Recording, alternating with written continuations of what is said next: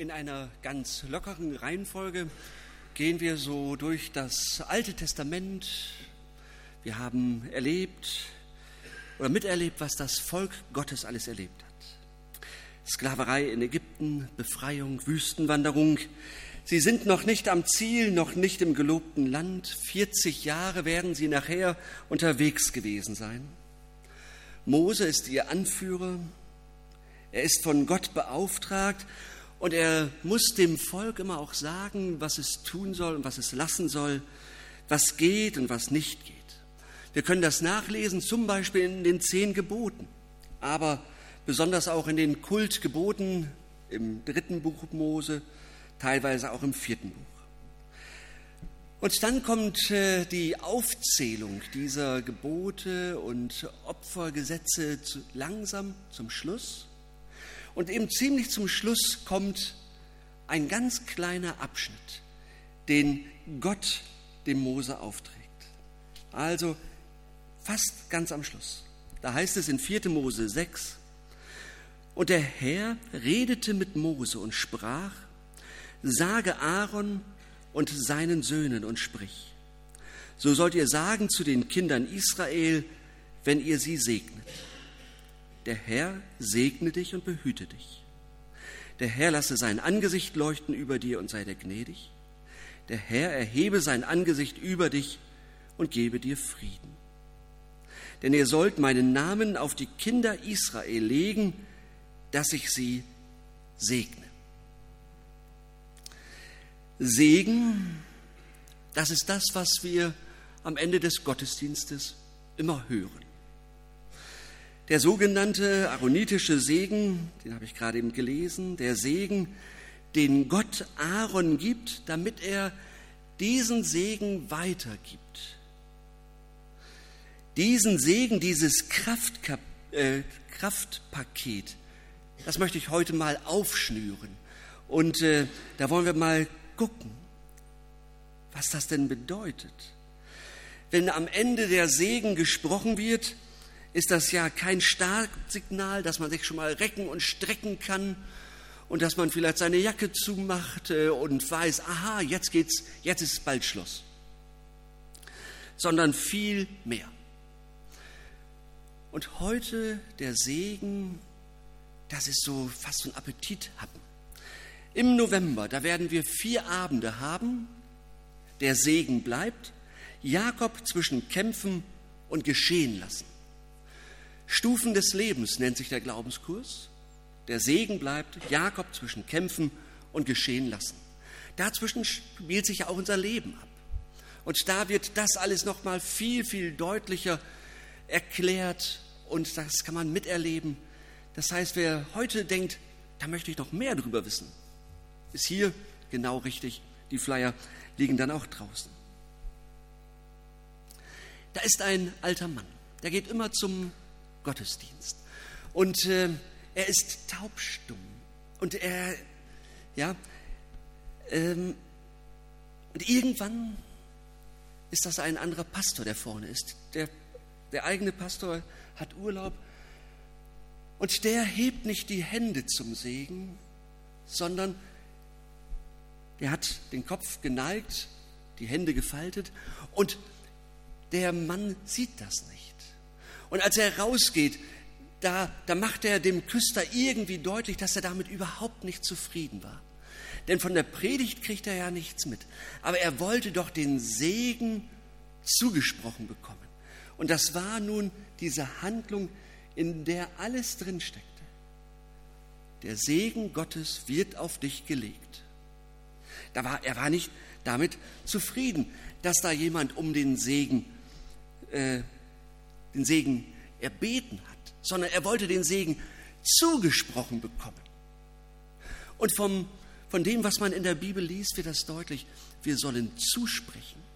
Wir können auch darum bitten, ja, aber auch ganz konkret zusprechen. Der Herr segnet dich. Nicht als Bitte, sondern tatsächlich als Zuspruch gemeint und gesagt. Denn die Segensbitte ist ja kein Segen, es ist eine Bitte um den Segen, aber Gott möchte tatsächlich, dass wir Menschen segnen. und nicht nur darum beten. Und dieses Segnen, das ist keine geballte Faust, das ist auch nicht das Victory-Zeichen, Winston Churchill, sondern das ist der Segen, der weitergegeben wird. Was ist das nun?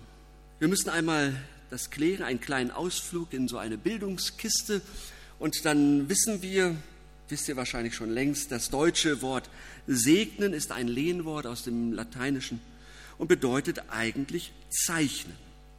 So wie die Schäfer früher ihre Schafe mit dem Anfangsbuchstaben ihres Namens gezeichnet haben, so versteht man äh, das Segnen eben auch. Der Gesegnete wird durch Gottes Namen als sein Eigentum gezeichnet.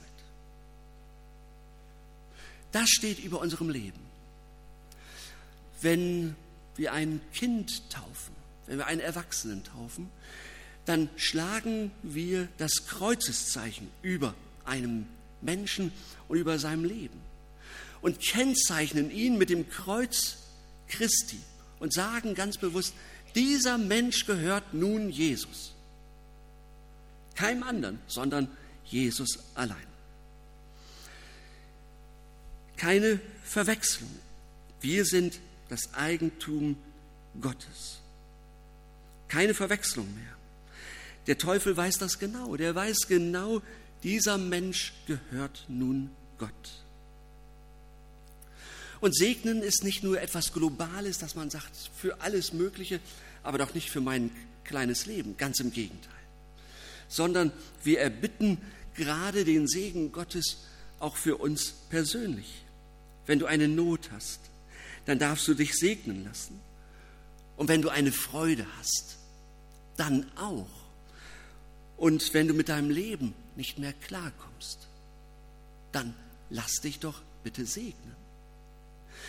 Wir kennen das hier aus dieser, in dieser Gemeinde ja auch, oftmals nach dem Gottesdienst. Einfach in eine Reihe setzen, sich jemanden schnappen, mit dem man schon unterwegs ist oder von dem man weiß, das ist jemand, der, ist, äh, der steht im Glauben und, und macht das gerne mit mir. Dann kann man das erzählen, was in dieser Woche auf, auf mich zukommt. Dann ist es die, äh, der Krankenhausaufenthalt, dann ist es die Arbeit, dann ist es die Klassenarbeit, was auch immer kannst du für mich beten, kannst du mich segnen. Und dann machen wir das. Ja, das ist das Angebot, das wir äh, äh, gerne auch weitergeben wollen und hier praktizieren wollen. Jeder Lebensbereich wird unter den Segen Gottes gestellt, soll gezeichnet, gekennzeichnet sein durch unseren Herrn. Und wenn das Zeichen des Kreuzes über diesem Lebensbereich steht, dann hat da die Macht des Bösen nichts verloren. Und das ist so. Mancher von uns kann davon ja auch erzählen oder könnte davon erzählen, dass er sich hat segnen lassen, dass er den Mut gefasst hat und gesagt hat, du können wir zusammen mal beten und kannst du mich segnen. Für Probleme in der Not, für Situationen, für die Prüfung, für die Trauer und in der Trauer wenn man einen lieben Menschen verloren hat. Gesegnet zu werden für eine Trauerfeier, die heftig werden wird. Mancher kann sogar erzählen, wie es ist, wenn man so gesegnet wird in seinem Gottesdienst, wenn man nach vorne kommt und dann ganz anders wieder nach Hause geht. Wenn der Herr uns kennzeichnet als sein Eigentum, dann bedeutet es, dass du mehr Leben bekommst. Lebensvermehrung. Da steckt mit im Segen drin. Lebensvermehrung ist das Stichwort. Rechnest du damit, dass dein Leben, egal wie alt du bist, mehr Leben bringen wird, weil Gott nun in deinem Leben vorkommen wird? Dass dein Leben sich vermehrt, selbst wenn die Tage gezählt sind? Wenn wir nach menschlichem Ermessen doch wissen, äh, wir sind nicht unsterblich. Trotzdem ein Mehr an Leben. Oder machst du andere Erfahrungen? Immer weniger Leben, Lebensminderung. Die Bibel nennt das äh, auch mal Fluch. Das ist der Gegensatz vom Segen. Weniger Leben, in der Ehe weniger Liebe statt mehr, im Beruf weniger Erfolg als mehr, mit Kindern, Eltern weniger Verbindung statt mehr. In der Gesundheit mehr Last und mit den Jahren weniger Leben statt mehr. Das ist Lebensminderung. Und der Segen ist Lebensmehrung. Im Alten Testament lesen wir davon, von dem, vom Segen, den Gott schenkt. Und da geht es wirklich handfest zu. Da hat man den Eindruck, Menschen, die an Gott glauben, die haben auch wirklich was. Die sind, die haben mehr Geld, die haben mehr Besitz und so weiter und so weiter. Das können wir tatsächlich auch in einer Segenslinie feststellen. In Amerika, aber vor allem auch in Brasilien haben das manche Pastoren sehr ungut ausgelegt, dass sie sagen, dass sie so ein Wohlstandsevangelium predigen. Dass sie sagen, wenn du glaubst, dann folgt automatisch, dass du ein größeres Auto kriegst, dass du ein Haus kriegst, dass du das und das kriegst. Du musst jetzt nur genügend spenden, das ist ein Zeichen des Glaubens und schon wird das alles klappen. Ja, so geht man da mit Geld um. Machen wir nicht. Ja, also das ist der falsche Ansatz. Da werden Menschen verführt und da werden Menschen in die Irre geführt, geistlich in die Irre geführt. Ähm, eine Katastrophe. Aber Menschen, die gesegnet werden, leben anders, leben mit der Gewissheit, Gott ist auf meiner Seite. Dem Abraham wird im Alten Testament zugesprochen, ähm, du wirst Land bekommen und du wirst einen Erben bekommen und du wirst eine Zukunft haben für dein ganzes Volk. Und das hat äh, Abraham aufgenommen. Ich weiß nicht genau, ob er das bis ins Letzte immer auch so vollständig geglaubt hat. Jedenfalls das, was äh, dann gleich ein Kapitel später kommt, zeigt, dass er große Schwierigkeiten damit hatte und lieber selbst Hand angelegt hat, damit etwas Gutes wird. Es wurde etwas Schlechtes. Abraham wird der Segen Gottes zugesprochen, und zwar ganz konkret. Land, Zukunft, ein Erben. Gesegnete sind immer zuerst in der Gemeinschaft mit Gott. Gesegnete sind immer zuerst in der Gemeinschaft mit Gott. Wer nicht darin ist, raubt sein Wohlergehen von Gott, raubt auch seinen Wohlstand von Gott. Auch der Wohlstand, den man dann hat, soll eben für Gott eingesetzt werden. Ist ja nicht Selbstzweck, sondern soll für Gott eingesetzt werden zu seinem Lob, damit es seinen Menschen besser geht. Wenn der Gehorsam gegen Gott, wenn die Gemeinschaft mit ihm Vorbedingung dafür ist, dass sein Segen lebt und unter uns wirkt, dann tun wir uns schwer. Wir verlassen immer die Gemeinschaft mit Gott. Immer wieder. Das kennen wir alle. Und ähm, viele von uns können davon, glaube ich, was erzählen, was es bedeutet, wenn ich die Gemeinschaft mit Gott verlasse. Wenn ich schuldig werde und ich habe den Eindruck, je älter ich werde und desto länger ich an Gott glaube, desto mehr wird mir meine Schuld klarer. Ja? Wird nicht weniger, sollte man doch meinen, ja? Aber so, so dieses äh, Empfinden, das ist jetzt nicht in Ordnung, das ist vor Gott nicht in Ordnung. Also, wer an Gott glaubt, der kann etwas davon sagen, ähm, was äh, Schuld auch anrichtet.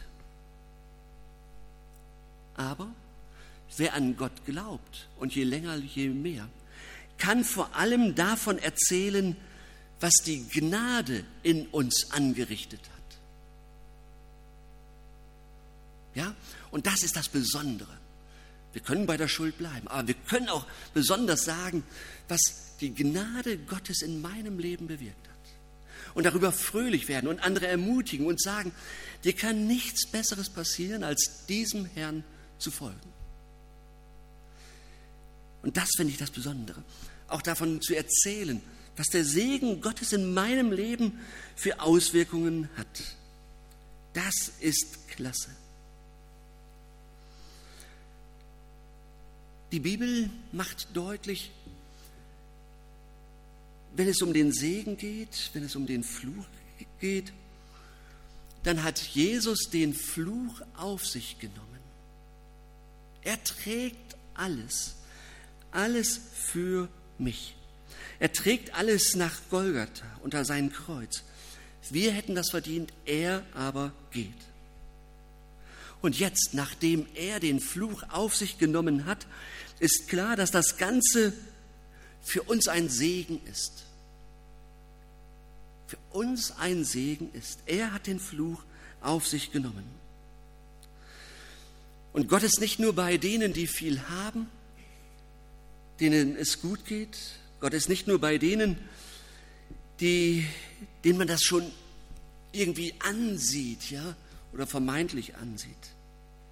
Lebensvermehrung hängt nicht mehr davon ab, wie viel man hat an Gesundheit, an Kraft, an Ausstrahlung auf dem Bankkonto, sondern Lebensvermehrung heißt, Gott ist da. Seine Gemeinschaft sprengt die Grenzen von Kranksein, von Altsein, von Armut, von Belastungen, sprengt die Grenzen von Haben, von Reichtum und Wohlstand.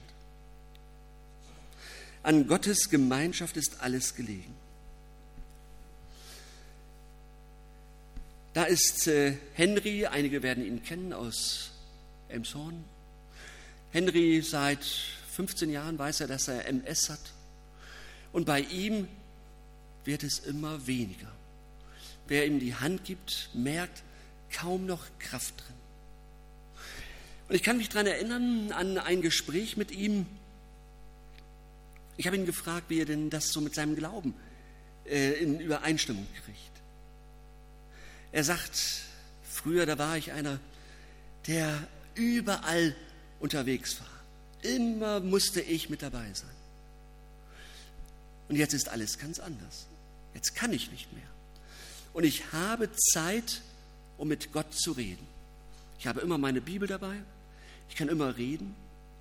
Und er hat dann also einen Spitzensatz gesagt. Ich weiß nicht, ob er den an jedem Tag sagen kann.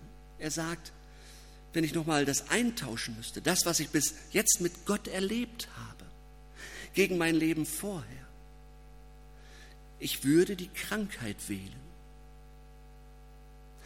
Ich weiß, das ist ein Spitzensatz und ich glaube, der muss durchlebt und durchlitten werden. Und er steht nicht wie in, äh, äh ja, in irgendwie gemeißelt, weil, weil er oft auch Schwierigkeiten hat damit. Aber das ist ein Satz, da hat jemand etwas verstanden und erlebt, was es bedeutet, in der Nähe Gottes zu sein und von Gott gesegnet zu sein. Ja, so weit kann der Segen Gottes gehen. Das, was wir uns vielleicht kaum vorstellen kann, dass jemand solch eine Aussage macht.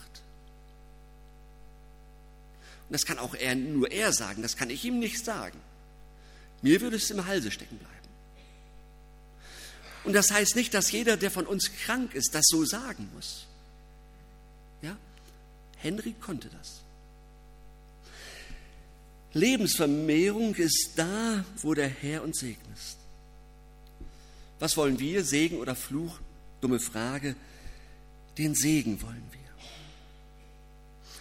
Und wenn wir das gerade gehört haben, er segnet und behütet dich, der Herr sei dir gnädig, der Herr gebe dir Frieden.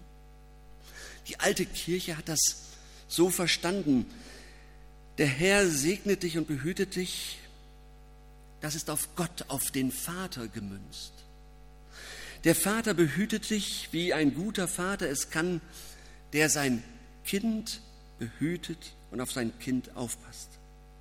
Der Herr lässt sein Angesicht leuchten über dir und ist dir gnädig? Das ist Jesus Christus. Er ist dir gnädig, er beschenkt oder schenkt dir seine Gnade und er hat dich erlöst. Der Herr erhebe sein Angesicht auf dich und gebe dir Frieden. Das ist der Heilige Geist. In der Gemeinschaft mit ihm ist wirklicher Friede zu finden. Wo er ist, da ist Friede. Ein Dreifaches. Gott Vater, Sohn und Heiliger Geist hat der Herr seiner Kirche gegeben, damit seine Gemeinde lebt. Ein Kraftpaket, damit wir Zeichen und Wunder erleben dürfen, wo Menschen gesegnet werden. Und wenn wir ins Alte Testament gucken, da wird oft vor den Priestern gesagt, dass sie segnen. Und ich habe so erlebt, dass meine Mutter mich immer gesegnet hat. Kennen vielleicht andere auch. Oder der Vater, wie auch immer. Ich kann mich an eine Situation erinnern, ich war wirklich spät dran zur Schule. Meine Mutter stellt sich so halb in den Weg und sagt, ich bete noch für dich. Hat sie gebetet, mir die Hände aufgelegt und mich gesegnet. Das sind so Erinnerungen an, an früher. Wir haben es so übernommen, abends auch noch ein Segensgebet zu sprechen. Warum? Damit das Kind Gott anbefohlen ist. Seiner Macht, seiner Kraft. Ja, er ist dann gegenwärtig. Und dann geht so ein kleines Kind als Segensträger in die Schule. Auch die Kinder sind Segensträger. Auch die Kinder sind doch diejenigen, die von Gott angesprochen sind. Und wir sind die, die es segnen. Die Kinder, die Enkelkinder, bei wem wir das machen können und dürfen. Gesegnete können den Segen auch empfangen. Deshalb sind Segnende auch immer erst Empfangende. Ganz wichtig, ja? Wenn, wir, wenn ich segne, bin ich doch vorher derjenige, der auch etwas empfangen hat von Gott, dass ich es weitergeben kann.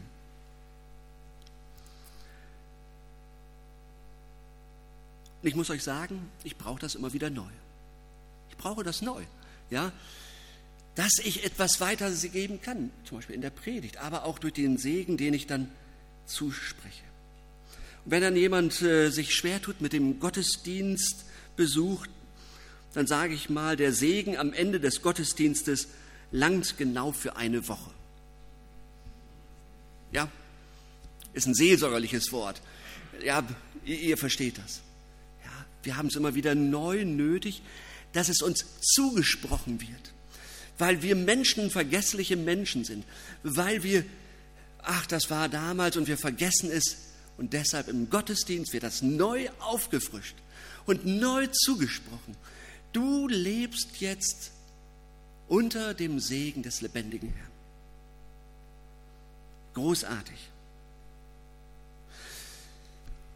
Und deshalb keine Angst davor, einen Menschen zu segnen.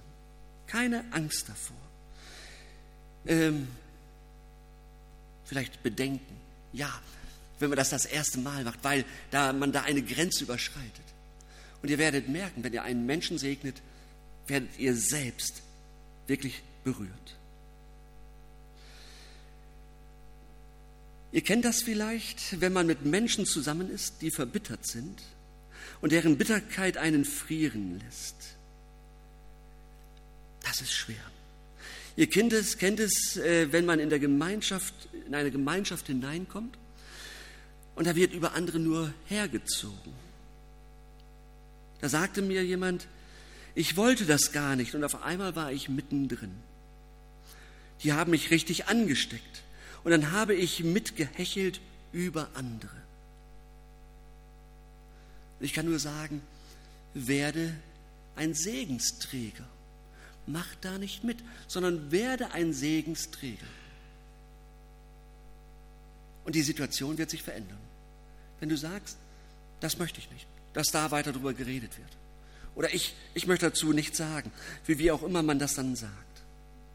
Jesus sagt, wer an mich glaubt, von dessen Leibe werden Ströme lebendigen Wassers fließen. Dazu sind wir berufen, dass du segnen wirst und dass du segnest. Und tausend Möglichkeiten gibt es. Da ist die Klassenarbeit, die dir Sorgen macht. Auch die stellen wir unter die Herrschaft Gottes. Wir bitten um Konzentration.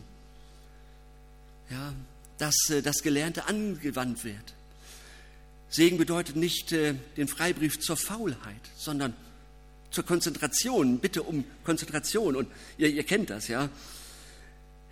Herr, segne das, was ich da zu tun habe. Aber auch das Geld, unser Geld, damit es richtig eingesetzt wird, dass es mich nicht knechtet, aber dass es so eingesetzt wird, dass es gut ist, dass es ja keine falschen Bindungen gibt, sondern anderen helfen kann. Und deine Beziehungen, in, in denen du lebst, müssen gesegnet sein. Die Krankheiten, die Verletzungen deiner Seele. Mit Segen passiert da ganz viel. Da wächst eben nicht die Bitterkeit, sondern das Gegenteil. Wir kennen das, oftmals ist Bitterkeit, Hass und Nörgelei dabei. Und dann kommt der Segen. Und im Segen wird uns deutlich, das ist nicht das, wozu wir berufen sind, sondern wir sind dazu berufen, Gutes zu sagen. Dem anderen von Gott her etwas Gutes zu sagen, das ist Segen. Das macht man mit einem Bibelwort oder man sagt ihm einen Segen zu, den wir dann auch so kennen. Wie macht man das konkret, wenn es zum Beispiel um Krankheiten geht? Damit gehen wir zu Jesus. Entweder wird Gott heilen oder aber er gibt Kraft zum Tragen. In jedem Fall wird die Herrlichkeit Gottes sichtbar. Und wie geht das konkret? Es gibt eine Stelle in Jakobus 5, da heißt es, dass man, die, wenn man krank ist, die Ältesten der Gemeinde rufen soll damit sie über dem Kranken beten. Und in Markus 16 steht, dass wir dem Kranken die Hände auflegen sollen und es wird besser mit ihm werden.